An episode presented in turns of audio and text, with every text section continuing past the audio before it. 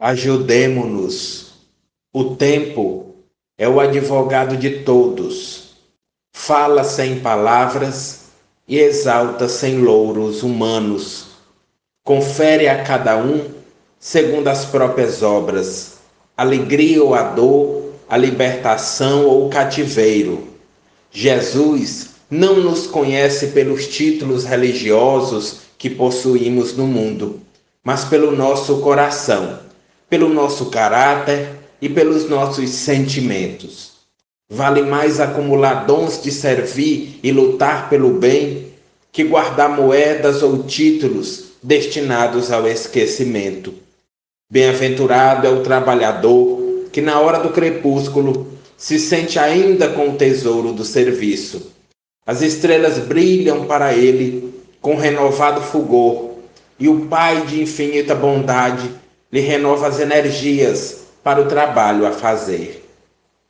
Que encontremos em tudo e sobretudo a felicidade de trabalhar para o bem, sem repouso. O céu nos fortalecerá para que não desfaleçamos na marcha.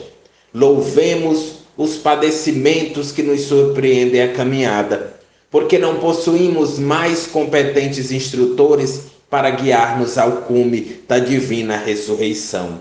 Desculpemos a existência pelos golpes que nos oferece. Pensemos que os nossos dias mais felizes são aqueles da mágoa e do sofrimento, que muitas vezes nos perseguem na terra. Viver confiando em Deus, ainda mesmo que as provações se multipliquem, significa tudo na base do êxito espiritual. A oração é o remédio milagroso que o doente recebe em silêncio. A vida é infinita e o dia se renova constantemente sob o hálito divino do Criador. A morte é a grande niveladora no mundo e precisamos, em muitos casos, esperar por ela, a fim de que certos problemas sejam desvendados. A meditação e a prece serão sempre lugares benditos de reencontros com a inspiração divina. As dificuldades são luzes quando aproveitamos o seu concurso para o bem. Ajudemo-nos ajudando aos outros na tarefa da nossa própria libertação. É indispensável admitir a necessidade do nosso testemunho no sacrifício para nos abeirarmos na verdade e suportá-la. Precisamos crer no poder do trabalho e da boa vontade, os sublimes orientadores da alma, no roteiro que o Mestre nos traçou.